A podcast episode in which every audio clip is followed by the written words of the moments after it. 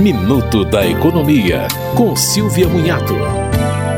Quem compra imóvel na planta e enfrenta atrasos na obra acumula prejuízos com aluguéis e outras situações não planejadas. De acordo com o Instituto Brasileiro de Defesa do Consumidor, a data de entrega das chaves deve estar prevista em contrato e o limite original só pode ser ultrapassado em até 180 dias. Após esse prazo, é possível exigir a devolução dos valores pagos com juros e correção e indenização pelos danos materiais e morais sofridos. Se optar por esperar, poderá receber a multa por atraso prevista em contrato. O ressarcimento dos danos continua exigível por até 10 anos.